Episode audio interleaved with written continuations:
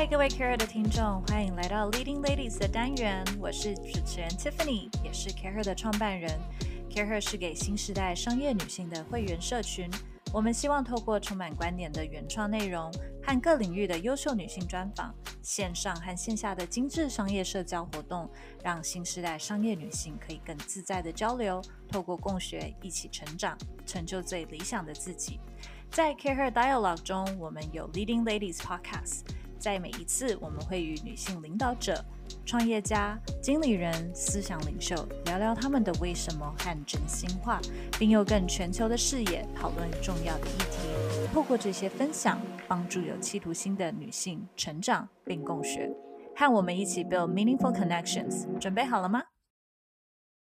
嗨，各位 Care 的听众，欢迎回到 Leading Ladies 的单元，我是主持人 Tiffany。大家不知道呃有没有梦想呢？那大家觉得梦想可不可以当饭吃？再来就是梦想做得很好以后，有没有那个勇气再来一个中年转职？我们今天请到一位中年女导演，这样讲实在是很不好意思，明明就是个年轻有为的新锐导演，可是她最近跟 Career 做了一个合作，然后他们非常棒的在泽泽上面，他们的短片，短短的不到二十四小时吧。就已经几乎达标四十八个小时，对不对？然后后来已经达标一百五十 percent。那这部有趣的短片叫做《命中注定那头鹅》，到底是怎么样的一位嗯中年转职的女性导演会想要拍摄一个去逐梦的女性，然后去南极追求爱情跟企鹅的故事呢？我们来欢迎今天的来宾，也是一位导演悠悠杨佑宇，欢迎。谢谢 Tiffany，大家好。今天对悠悠很不好意思，刚才直接说他是中年导演，人家明明就是我附中的学妹，这其实是事实。好，那我们先请你稍微介绍一下自己，因为在还是要先建立你的 credibility，因为你在影视上面，尤其电影啊、导演、制片上，简直是学霸哎。没有没有，认真的就是去读了所有 skill set 跟这些学理的人，对不对？就有点，就是这条路好像一直走下去就回不了头了的感觉。所以你从小就想念电影吗？因为也是念艺术大学的。应该是说，我那时候在高中的时候就进了话剧社，然后我就觉得对于表演这件事情很有兴趣。嗯。然后我一直觉得，就是把就是用表演的东西诠释出来你的想法，我觉得这件事情很有趣。嗯。所以到后来就是接触到了。影像的叙述，嗯，然后我就觉得影像叙述跟表演就是它不是完全相同，但是又有其中就是嗯怎么说呢？就是它有结合的地方，嗯，因为其实影像叙事也是跟表演有关，对，然后就是两种不同的媒体，但其实中间他们是有互相关联的。你是师大附中话剧社，对，为什么没有去念台大戏剧系？其实我刚开始本来是想要去念戏剧的，包括台大或者是北艺，因为其实我在附中话剧社那段期间，就是发现很多话剧社学长姐都是去念北艺戏剧，嗯，那我就觉得。那好像是我会想要做的事，然后但是就是我觉得有点阴错阳差，因为我就是在高中的时候接触戏剧，然后也开始接触电影，因为我我从小就很爱看电视，很爱看电影，我会以前小时候就是会翻那种报纸，就看说哦哪一台节目今天有演什么电影。或者有演什么戏，那我还用重点笔把它画起来。我这个时间我要去抢电视不会都是那个龙翔电影台的贺岁 片啊？是真正的那些都有。因为我我真的就是我从小就是看东西，就是我就很不挑。嗯，因为我就觉得每一种类型。都有它就是有趣的地方，充满了好奇。因为我以前都很喜欢看战争片，然后我想说，如果以后要拍个战争片的话，可以怎么拍？那个预算要很高了哈。对，嗯。那后来，其实你念了艺术大学的电影系以后，这就算了，你还在去美国的电影学院 （American Film Institute） 的制片系，所以你是真的很想要在这个领域里面把一些呃，应该说一些 knowledge 都给充实起来。在我在大学的时候，其实我大一的时候有导过一个短片，嗯，可是我当时其实对自己没有那么有信心，嗯，因为我觉得当导演这件事情很困难，你就是感觉像是你肚子里要很多墨水，你才能够做这件事情。就是放眼望去，那些很厉害的导演都是中年男人、老男人，对不对？对，或者是说，就是哦，已经累积了很多生活的经验，然后人生的历练，再来做导演，那个体会是不一样的。我就不知道为什么会有这样子的想法，那我就对自己没有很有自信。虽然说那时候在学校里的老师其实是很鼓励我，就觉得。我想要做这件事情的话，就要坚持。可是我在大学的时候就有这个机会去当了学长姐片子的制片，嗯，然后我就觉得，哎，这件事情我好像可以做的蛮好的。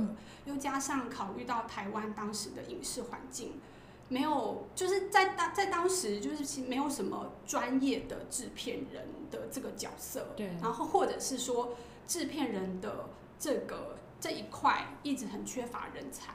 所以我就跟教授讨论，我就觉得如果我可以去美国学一下，就是怎么样当一个制片，我觉得回来台湾应该会有所贡献吧。就当时是这个想法。那你也经历导演，也经历表演者，也经历制片，哪一个是你最喜欢的身份？我我觉得就是在跑了这么多，就是不同的做过那么多不同种类的工作，然后不同的职位，我就是在。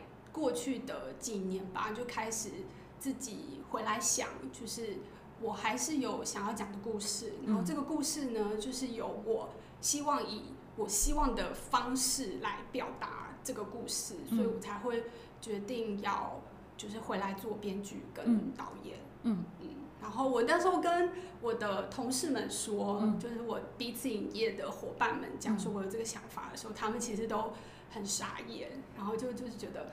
嗯，你先冷静，好好想想，之后我们再来讨论。所以给你一个尴尬的微笑，这样子。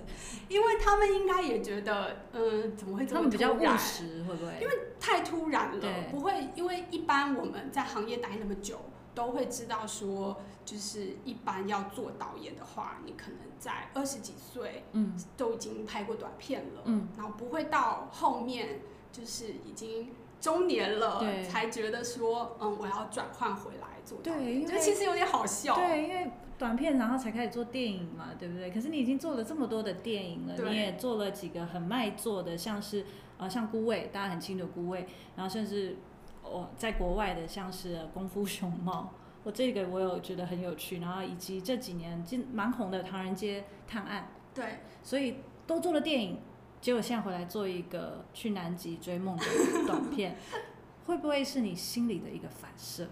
我我觉得应该是说，就是我就是就觉得就是有想要讲的故事，然后这个故事我会希望是。以我怎么样对于这个故事的诠释，我对他的想象是什么，然后按照这个想象来把它执行出来。嗯嗯。因为在做制片的话呢，比较不一样，因为你是用一个比较全面的角度，嗯，来看待这个案子，就是你不能只是想到创作，你还要想到实际面、执行面回收，对，想要回收，想要预算，甚至是想到宣传，还有。不同的资源怎么搭配？在这个有限的状况下，你要怎么样让这些环节搭配起来是可以负担的？嗯，然后就是，而且就是成品也会是，就是符合现在市场的需求，嗯，这样子的逻辑在看待一个案子。然后我觉得导演比较不一样，导演比较重要的可能是说这个东西会长什么样子，嗯，你是形塑它的长相，嗯，说故事的那个人，对，就是因为。在导演的时候，不只是故事的部分，还有就是美术道具，你要跟美术讨论，跟摄影讨论，就是你会希望它的样子是什么，然后这每一个样子搭配起来会形成一种风格，然后这比较是导演必须要去就是做的决定。嗯，其实你刚刚蛮清楚的，就讲了导演跟制片的 mindset。有怎么样的不同？你可能很需要去换位思考。对，那听起来，因为你从很，你从大一就做过导演了，然后我们其实讲过，因为导演是塑造每个人看到这个故事的人，所以他可能需要很多生活历练，他需要很多经验，他甚至要有很多的能够情绪的感染力，或许。可是你在这么年轻就可以去想象到这么多不同的情境，这是一个个人特质吗？我觉得可能跟我在比较年轻的时候，就是对表演这件事情很有兴趣。嗯，因为在高中时期甚至大学的时候，我一直有在参与呃一些业余的，嗯，就是那些舞台剧的表演。然后我会觉得，当你要做表演的时候，你就要把自己的情绪投射在那个角色上。嗯，然后我觉得这是对于导演的工作是有帮助的。嗯嗯嗯嗯嗯。那导演其实我们刚才提到，好莱坞非常多有名的导演都是所谓的 straight white male。嗯，这几年也有很多的 movement，其实就讲到说，哎，在荧幕上所看到的故事还有角色不够多元。比如我们很少看到亚裔，所以这几年越来越多亚裔的片子。我们很少看到年长的女性，所以也越来越多像之前 Reese Witherspoon 这一些人开始用比较呃四十岁以后的女性的样貌出现。那身为一个女性导演，你自己对于你指导的故事，或是你想讲故事，你在这块有没有想让大家看到更多元的一些东西？我觉得其实是，嗯，不知不觉一定会有。对我来说，因为我觉得我的故事，不管是我写的或是我导的，都会是符合我的价值观。嗯，然后我的价值观其实是希望女性要勇敢的说出自己想要什么。而不要被别人影响或被别人带着走，嗯，因为我觉得就是这是你自己的人生，然后你要表达出你想要什么，嗯，就是你才不会痛苦，你才不会活得很痛苦，而是为了别人而活。然后我觉得这件事情是需要被大量鼓励的。对，这果然是你念的高中影响了你。我觉得 很多我们认识的附中的学长姐都是一直都是有这样的特色。我们之前也访问过呃王希文。所以他也是一直在追求一个呃最符合自己的价值观。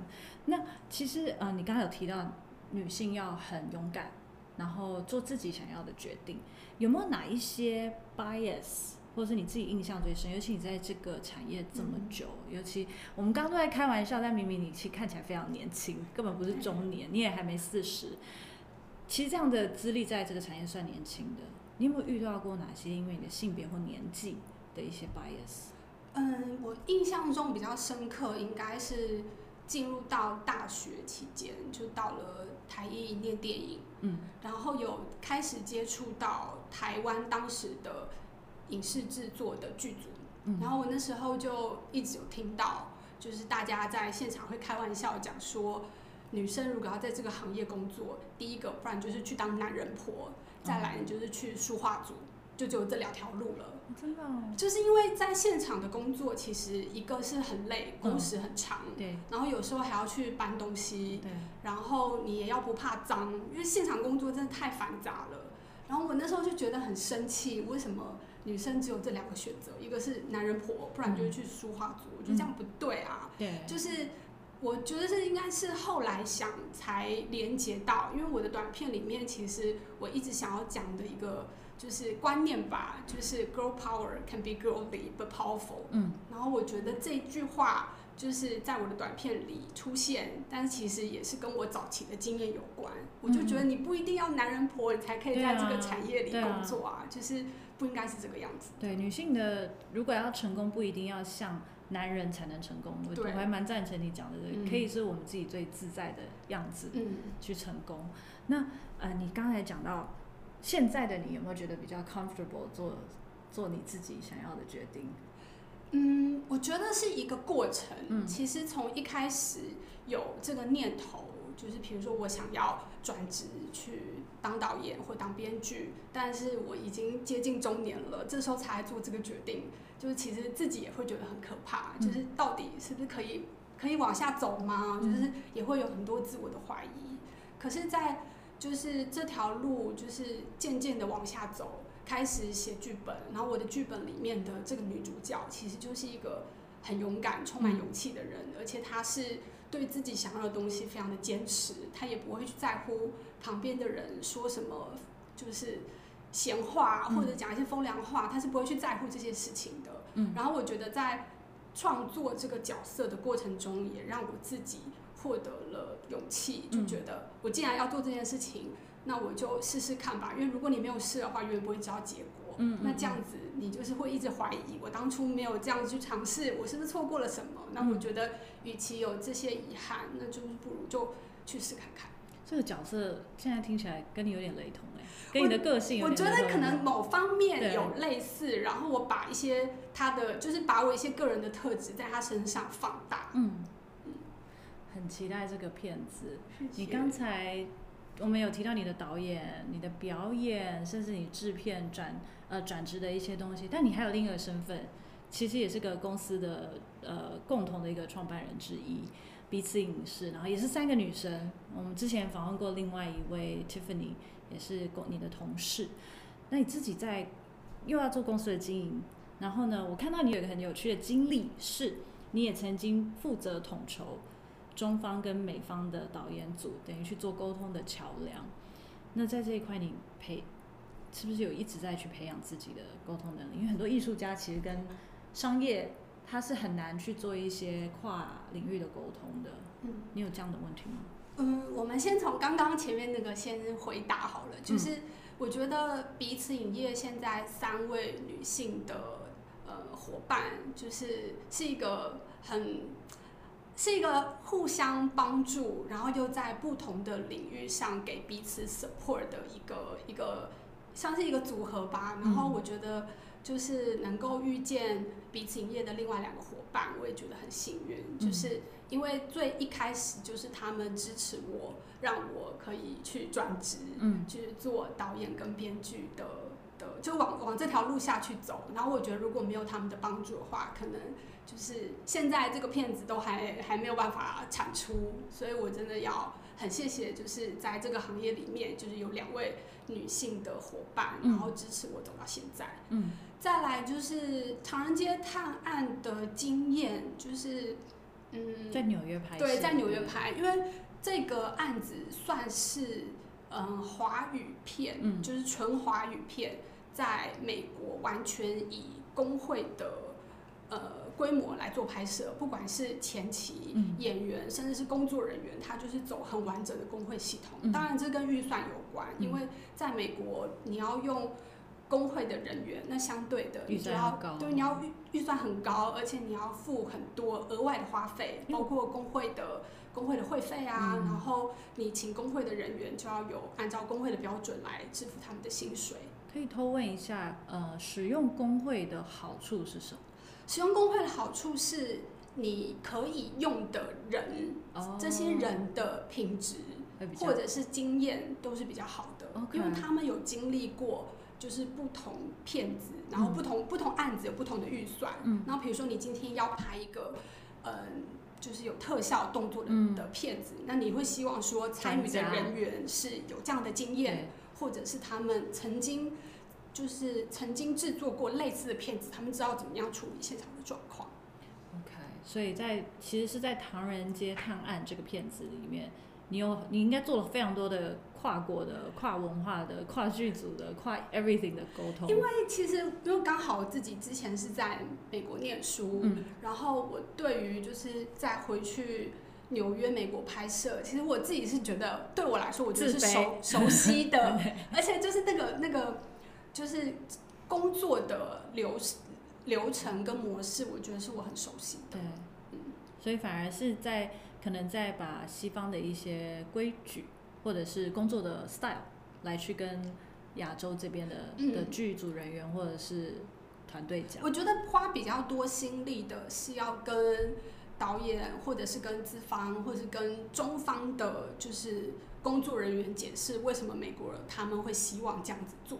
嗯这中间有很多这样子的磨合，因为比如说在在不管是在大陆或在台湾拍戏，我们有自己的方式，就是这样的方式可能比较快、比较有效率，也比较省钱。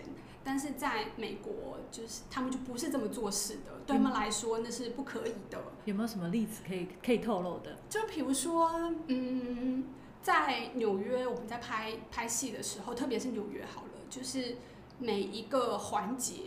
都会有保险业进来，因为他们会要知道说这个东西是不是安全的。我举一个例子，很怕被告了，所以都还有保险。就是各种安全措施，还有保险公司的参与其实很深的。就我举个例子，当时我们在纽约拍《唐人街探案二》的时候，因为我们要有有一场戏是有一个那种 biker 骑那种摩托车的暴走族的那种摩托车的，就是老大要载着我们的主演王宝强在 Times Square 的大道上面走，然后因为是骑摩托车。载着主演王宝强这件事情非常的危险，所以保险公司是不同意你这么做的。哦，真的。因为如果说在拍这场摩托车的戏，我们的主演王宝强如果受伤了，那这个戏后面就不用拍了啊。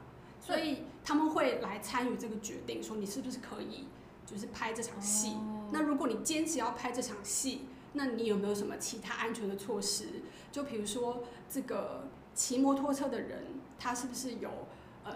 教练的驾照，他是不是真的很会骑？他是不是有办法应付路上的状况？就是这些都要提出证明，让保险公司知道说，哦，这个人真的来载我们的主演王宝强是安全的，就是要提出这些证明，然后告诉他们这个是没有问题的，他们才评估说是不是可以让你拍这场戏。那像像 Tom Cruise 的保险公司应该每天都快疯了，他每一片都是 都是一个很危险的决定。我觉得应该是说，就是要拍这些东西，就是包括就是其他工作人员或者是现场的配套，我觉得都会很小心的评估。嗯，那你自己会比较喜欢，比如亚洲这种，可能大家比较讲一讲很有效率就做完，还是像美国这么严谨的方式呢？我觉得要看这个。不同案子的需求，嗯，因为我觉得在台湾就是用一种比较有效率的方式拍，也有它的好处，对。但是如果你要到一个规模，可能就比较没有办法了。嗯，其实刚听你讲完，我觉得你很适合。假设有一天你又想要就是转职，很适合去科技业当 PM，真的吗？就负责 PM 工程师啊，跟销售团队等等，跟客户方面的，就而且又一直想配套，对不对？要一直把方案都准备好。所以我已经帮你想好下一个。好，我还有另外一条路可以走。那其实啊，刚才有提到，嗯，你跟人都充满了好奇，然后又是话剧社，对于跟人建立连接这件事情，因为 Care 的宗旨是建立 meaningful connections，有什么想法？我自己觉得。嗯，我自己觉得是价值观这件事情，不管是男生或女生，只要是有共同理解的价值观，就比如说对于你女性在职场上的对待，嗯，或者是就是女性的权益，或者是其他的价值观是符合的，我觉得就会是很值得双方建立关系。因为我一直都认为，只要是价值观是在同一个频率上。接下来，不管在生活或者是在工作上，嗯，都会形成一种互相帮助的的一个一个状态，也比较能互相包容。对，就是可以可以理解为什么你会这么做，或者是说你现在有什么新想法，然后你想要去就是执行不同的，就是你可能想要跨出自己原本的舒适圈，去做一些之前没有尝试过的事情，然后这样子就是也可以互相理解。那你像你工作这么忙？你会在圈内交朋友吗？嗯，我觉得一定会，因为我们的圈子太小了。那还是说你的朋友会不会只是这个同一个领域的？有比较会是这样的状态？我觉得，嗯，到工作之后认识新的人会比较是这个领域的。嗯，但是在过去，比如说学校里的累积，就会可以可以接触到其他不同的同学去别的东西这样。然后甚至是彼此营业，因为我们有三位伙伴，然后其中上次有来就是上 podcast 的 Tiffany，她就是跟我们原本影视产业就是离得比较远的的另外一块，她比较是金融财务的，然后我就觉得她加入我们团队之后，也带来了另一些的资源，然后还有他自己原本的领域的朋友。比较有同臭味的一群朋友，你们是译文人士，他们是同臭味的人士。我们就是在做白日梦的，然后他们就比较实际。那我又要绕回第一个要问你的是，那你现在觉得就是梦想可以当饭吃吗？我觉得就是我自己觉得我的骨子里就是很浪漫主义，嗯，所以。就是可能会，就是从，所以需要 Tiffany，对。所以从高中毕业就是去选要去念电影，然后这样一路走过来，也没有想要去做别的事情，也觉得自己好像没办法做别的事了。从来没有想过别的事。我就觉得，那这样我之前的累积不就很浪费吗？然后就只好继续往下走。嗯，就是在其实，在美国，嗯，毕业之后，我有短暂的进入到游戏产业。嗯，然后在游戏产业，本来我是希望可以把公司的就是游戏的 IP 改编成影视作品，那也是我当初进这个公司的想法。但是因为游戏产业本身就是比影视还要赚钱，所以公司的重心。就会一直维持在原本的产业，就是比较难拨出资源来去把自己的作品改成影视啊。有这个想法，但是执行执行起来就是会很缓慢。嗯，那我就觉得我好像渐渐的，就是往公关的方向，就是去去靠近了，然后离我原本想要做的影视越来越远了，然后就觉得越来越不开心。嗯，那你是不开心就会马上做做处理的人？我我觉得可能是因为那时候不开心，我就是。觉得说，我还是想要去做原本想要做的事情，因为我不然我会觉得我在浪费我自己的人生。嗯嗯嗯。所以虽然说会有舍有得，就我自己觉得当时在美国的生活非常的风花雪月，还蛮开心的。可是就觉得这不是我真的想要做的事情。那以未来来看，就是我可能会会怀疑吧，然后可能会觉得是不是是不是没有没有就是。把我自己原本想要做的事情执行下去，我可能会后悔，所以我就觉得必须要去尝试。那最后，最后来跟我们聊聊这个勇敢的女孩的故事。呃，这是一个跟企鹅有关，发生在钓虾场的一个爱情故事。嗯，然后就是，呃，我特别想要分享的就是这个女主角，她其实就是一个，嗯。很有主动性的女主角，她对于自己想要的东西，她对于自己想要追求的，她一直就是很执着，然后很有行动力、很有执行力的要往那里去。然后因为这个这个真诚，然后还有这个行动力，还有这个就是勇气，他去影响了原本跟死鱼一样的男主角，然后让这个男主角，因为那个男主角其实原本是不知道自己要什么的。他就是浑浑噩噩，然后对未来没有方向，嗯，然后也不知道自己可以干嘛，嗯，就在那里混吃等死的这样的一个角色，嗯，然后借由这个女主角因为弃儿求偶的关系，两人相遇了，其实就是一种阴错阳差的缘分，嗯，那因为这个关系相遇了，他就被女主角，他原本的生活就很被这个女主角横冲直撞的闯入，然后就因为被女主角影响，他开始就是理解到。原来自己也有想要去追求的东西，那如果想要的话，就必须踏出那一步，有所行动。我觉得已经可以拍成日剧了，对不对？就是可以卖给日本，这样拍成日剧。然后感觉那个女主角要是那个谁，新垣结衣之类的，对不对？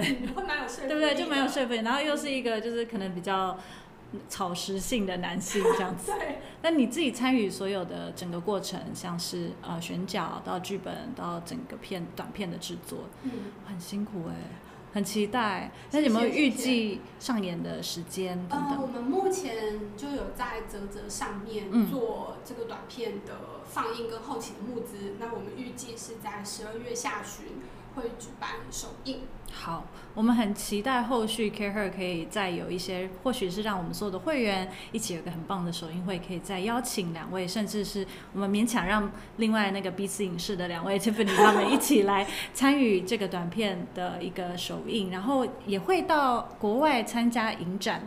对不对？我们也很希望这个可以代表台湾。我们现在就是有在做这个规划，嗯，也希望，因为这个类型它其实是比较古灵精怪的，对。然后我会希望在华语市场就这样子的类型比较少。对啊，而且这样的女性的特色也不多，就是很有比较不是悲情苦情逆来顺受，是比较有自主性，然后大女主的感觉。就是我希望可以让她就是把这个东西带到国外去，让更多的人就是认识台湾，然后也认识这个。